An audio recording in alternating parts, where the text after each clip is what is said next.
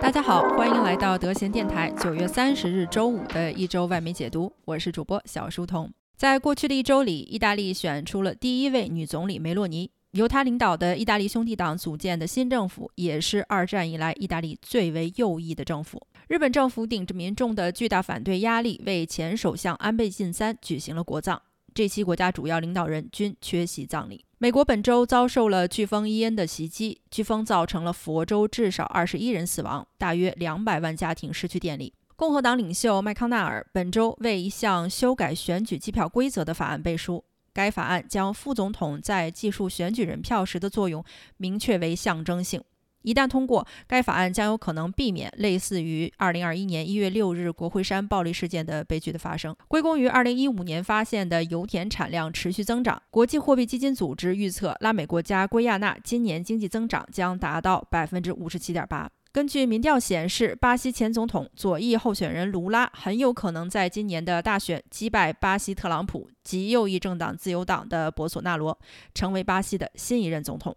在伊朗，针对一名女性在宗教警察执法及关押过程中意外死亡的抗议游行仍在继续。伊朗官方宣称，目前至少有四十一人在抗议中死亡，而人权组织宣称真实数字将达到一百人。沙特阿拉伯国王本周任命王储萨勒曼为沙特总理，同时任命他的另一个儿子王子哈利德担任国防大臣。普京在周五上午正式签署了乌东四个地区公投加入俄罗斯联邦的结果。虽然被美西方等国家称为“假公投”和“绑架公投”，但是公投之后，这四个地区将正式加入俄罗斯联邦，也被归纳进俄罗斯不惜一切代价保卫的领土范围。然而，最为震撼的新闻事件无疑是北溪天然气输送管道因为爆炸泄露。俄罗斯官方和媒体指责美国和乌克兰故意破坏北溪管道。美国和欧洲国家则口径一致，含沙射影的指控是俄罗斯有意为之，希望借此恐吓欧洲国家撤回对乌克兰的支持和援助。本期节目，我们继续为大家解读在过去一周里占据外媒热点的报道与评论。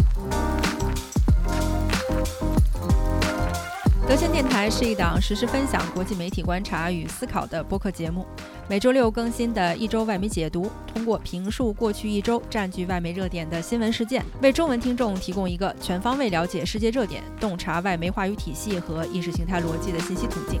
欢迎大家订阅收藏。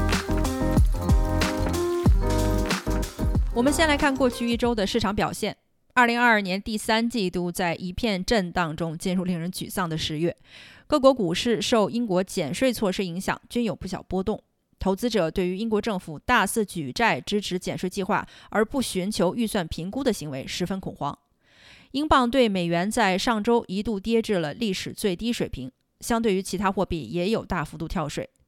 标普五百指数一度降至两年以来最低水平。道琼斯工业指数自月份以来下跌超过百分之二十，进入熊市。周五，美股三大指数均有不同幅度下跌，标普五百和纳斯达克跌幅接近百分之一，道琼斯工业指数下降超过百分之一点二。美国八月份消费增长百分之零点四，但耐克公布的最新营收报告显示库存大幅增加。耐克首席财务官警告投资者，接下来面临着不可避免的销售额下降。耐克股价直接跌落百分之十二。国际货币基金组织呼吁英国政府重新评估减税计划及其造成的影响。在声明中表示，正在与各方协调评估。而这样的措辞，IMF 一般只在发展中国家遭遇经济危机时才会使用。IMF 还表示，在应对高涨的通货膨胀压力时，不建议推行如此大规模且目标宽泛的财政方案。美国交通部也在本周批准了全国范围建设电动车配套设施，计划建设一个能够覆盖全国十二万公里高速公路的电动车行驶网络。马斯克退出收购推特案的预审听证会也在本周举行。推特律师表示，马斯克方面并没有提供足够的证据和研究结果，用来支持他所说的推特实际存在机器人账号远大于推特方面提供的数据。该庭审将于十月十七日开始。本期节目的热点解读是北溪管道泄露，美俄互相指责对方为罪魁祸首，而欧洲在入冬前遭遇如此变故，已经成为本次事件最大受害者。九月二十六日，北溪管道一号、二号分别发生水下爆炸。四天以来，天然气源源不断地从被损毁的管道中泄露出来。西方主流媒体纷纷将重点放在了北溪天然气泄露有可能是史上最大的甲烷泄露事故上。占据头版头条的也多是关于泄露对环境影响的报道。华盛顿邮报九月二十九日的报道称。此次泄露事件虽然可能是史上最大的甲烷泄露事故，但对于全球气候变化还不至于造成重大影响。据法国环境与大气科学实验室的研究员表示，此次泄露相当于一年增加了一百万辆汽车的尾气排放。相比之下，欧盟每年有至少两亿五千万辆汽车在向大气排放。瑞典检测地区大气质量的观测站表示，自泄露开始，能够明显检测到当地温室气体排放提高了百分之二十到百分之二十五。芬兰和挪威的观测站也监测到了相似的结果。北约在周四时发表了最为强硬的声明，认为此次泄露是有意为之，并且是不计后果、不负责任的。欧盟一位官员也在周四时表示，北溪管道的破坏绝对不是巧合。一些武器专家认为，目前很难猜测到底是哪种武器袭击造成的管道破坏和泄露。有分析认为可能是鱼雷，但更有可能是一种能够携带破坏性武器的水下行动装置。在没有获得更多雷达数据和弹药残留信息以前，无法准确判断管道破坏到底是由什么武器造成的。随着欧洲领导人对于此次破坏是有意为之的共识建立起来的，还有对于俄罗斯的怀疑。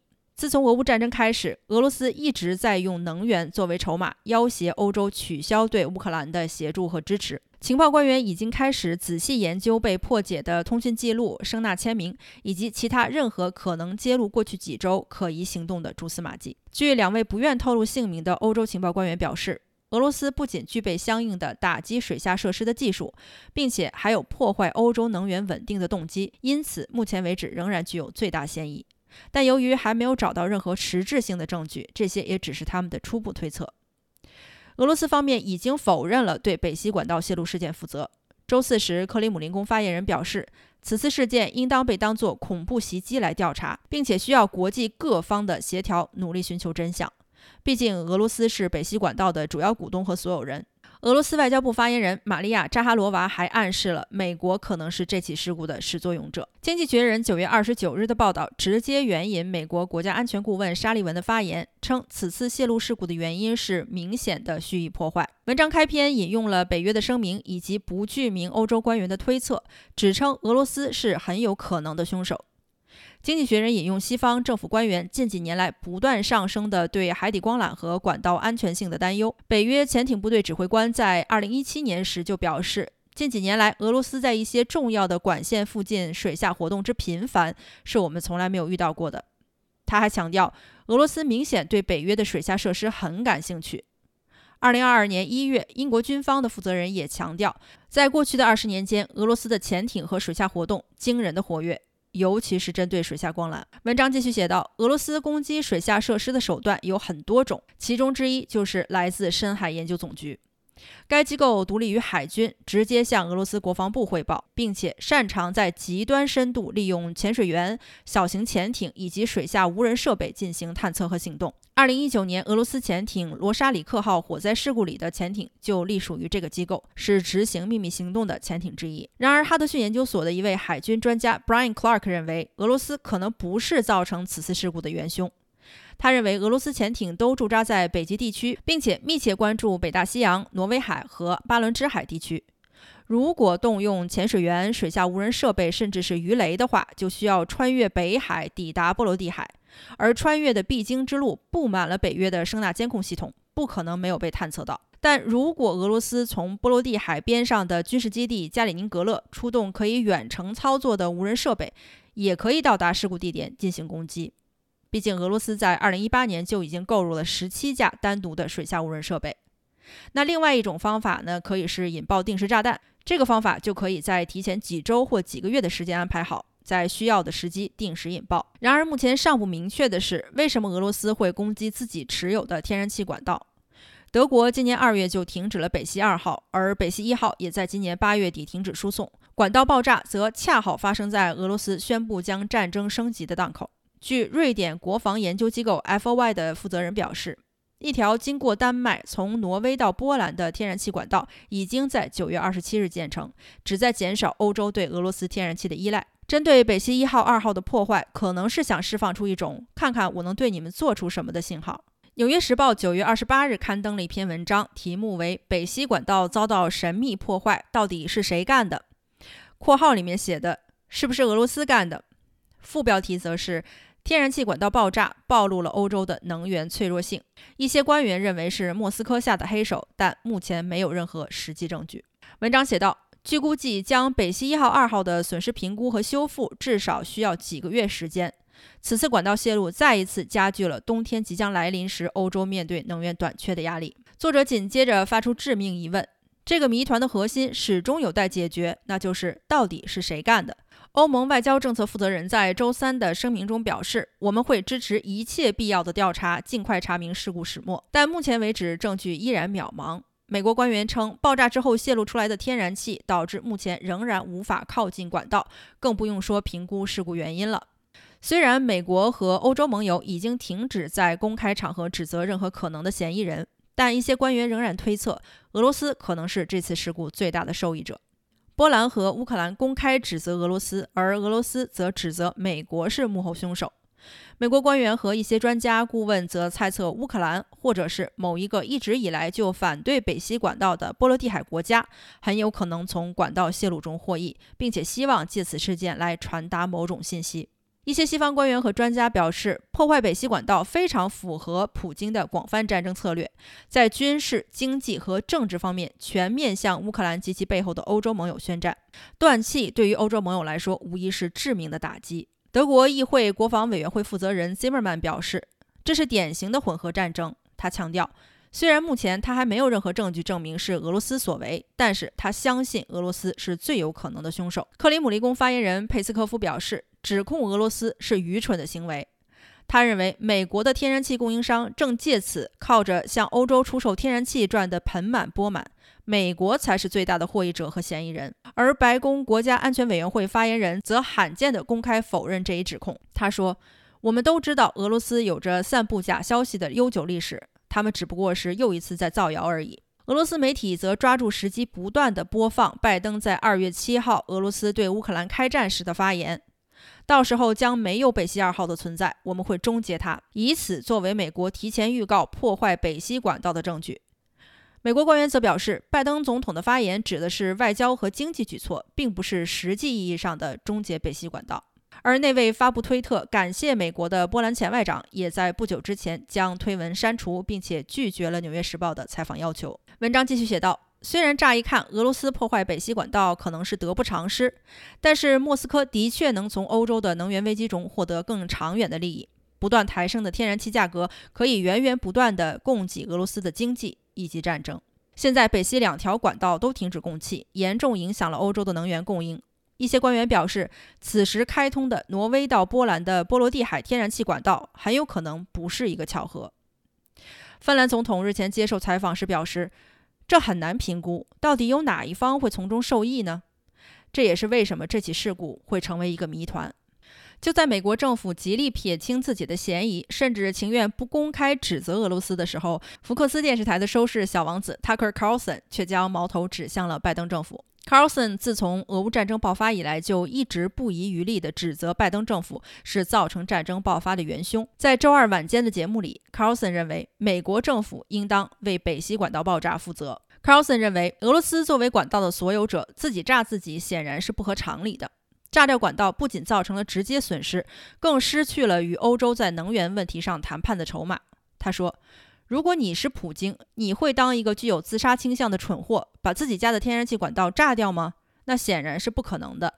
他接着罕见地认同了《华盛顿邮报》的观点，认为普京是在将北溪天然气管道武器化，利用这一优势钳制欧洲。Carlson 还引用了拜登今年二月份的讲话，称将会终结北溪管道。他认为拜登这么说绝对是有备而来的。接下来，Carlson 又引用了国务院官员 Victoria Newland 一月份的讲话。如果俄罗斯进攻乌克兰，不管采取什么方法，北溪二号都将无法进行。他认为，不管采用什么方法，和拜登的终结北溪二号都是在暗示一个意思：美国将亲手将北溪管道停止，最后，，Carson 引用了那位波兰前外长的感谢美国的推文，作为指控美国的绝佳证据。虽然 Carson 在节目中屡次表示，我们目前还没有任何明确的证据，但是他对拜登政府的指控已经非常确信了。在节目最后，，Carson 说道：“这次事件的后果是什么？每个行动都会有针对他的反应，不管是来自盟友的，还是来自敌对方的。炸掉北溪管道，很明显，我们已经进入了一个新的阶段。”美国直接参与了与世界第一大核力量的战争行为。虽然我们并不一定会马上进入核战争，但是凡事都是有后果的。那些做出这样愚蠢决策的人，到底有没有想过后果？或许他们是想过的，而这才是最可怕的。然而，作为北溪管道泄露的直接受害者，欧洲面对供应有限但是价格越发昂贵的能源供应，捉襟见肘。欧盟能源部长在周五时举行会议，并达成共识，将采取紧急措施控制飙升的能源价格，强制压缩用电需求，对化石燃料生产商收超额利润税等。但在管制天然气价格方面，仍然存在着分歧。北溪管道泄露之后，欧盟能源署长在周四的声明中表示。欧洲正在面临着来自俄罗斯的能源勒索，全球的天然气需求远大于供给。我们需要与整个产业链共同协作，迎接能源危机的挑战。其他欧盟国家也纷纷采取措施。德国周四宣布推出一项高达两万亿美元的项目，来解决高昂的能源价格问题，也希望能够保护消费者和企业顺利度过这个冬天。德国的措施也显示了欧洲各国面对能源危机处理方式的差异。一些欧盟国家，比如法国，已经采取了进一步的能源价格管控，而德国则一直十分依赖俄罗斯的天然气供应。俄乌战争爆发以来，德国才开始考虑如何摆脱对俄罗斯的依赖。德国官员和其他欧盟国家一样，十分清楚目前有什么是绝对不能做的，绝对不能效仿英国。目前，欧盟计划向非天然气供应商出售天然气征税。当他们出售的天然气达到管制价格以上时，这些化石能源公司则需要就他们2022年的收益支付一项团结税。那团结的自然是乌克兰了。这项税收将会特别用作消费者能源补贴。而英国首相特拉斯则明确表示，英国不会强制性征收超额利润税。为了降低使用需求，欧盟一些国家也同意将电力消耗减少百分之十，其中用电高峰期则计划减少百分之五的用量。十几个欧盟国家也呼吁欧盟能源署签署一个天然气价格管控。虽然目前欧盟能源署尚未通过这一措施，但能源署署长表示，我们正在和可靠的天然气供应商谈判。但是如果谈判没有结果，那么价格管控势在必行。法国政府已经要求几家国有的能源企业将价格压低，并且实施价格管控。法国的回应之所以十分迅速，可能和马克龙总统的第一任期有关。一八到一九年时，由于环保能源税导致的全国范围的大规模示威游行，引起了马克龙政府关于能源价格导致社会不公平的关注。马克龙政府将电价增幅控制在百分之四，并且将天然气价格维持在二零二一年秋天的水平。九月初，法国总理表示，电价和天然气价涨幅在二零二三年都会被控制在百分之十五以内。到时候，超过一千两百万的低收入家庭都能够获得最高达两百美元的能源补贴。德国政府则计划将天然气和电价管控的成本由财政来支付。与法国相似，德国的普通家庭以及中小企业也会收到一部分的电价补贴。德国官员已经多次公开呼吁民众减少能源消耗，比如降低洗衣服的水温、使用节约能源的灯泡、将室内温度控制在十九度等等。简短洗浴时间也是一个常见的节约能源的方法。与法国和德国相比，英国应对能源危机和经济困境的最新财政措施则显得十分具有破坏性。英国政府最新的减税措施将通过大量政府借贷实现，导致借贷成本升高，投资者陷入恐慌，英镑大幅度贬值。凯投宏观的欧洲首席经济学家 Andrew Cunningham 表示。与英国相比，法国和德国的措施显然更加有利于市场和投资者。英国的能源价格本来就在欧洲属于偏高，在过去一年时间里，英国政府已经花费了 GDP 的百分之六点五用来补贴企业和个人的能源账单，比大部分欧盟国家的支出都要高。日益增长的能源价格的确让一些之前被束之高阁的能源基础设施建设计划重新回到了桌面上。德国经济部长、绿党成员 Robert Habeck。本周表示，德国在今年年底之前暂时不会将核电从供电系统中排除。这一言论在绿党内遭到了极大的批评。毕竟，德国在2011年就决议在2022年关闭所有核电厂。对此，Hanbeck 表示，延期核电供应只是暂时的，但也是必要的。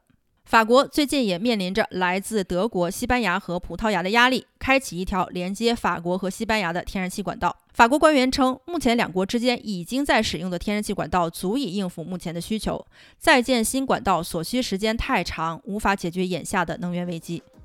然而，西班牙和葡萄牙则指责法国这样做不过是想提高本国天然气供应商的市场竞争力，而拒绝让西班牙和葡萄牙都参与到供应中，为欧洲中部输送更多天然气。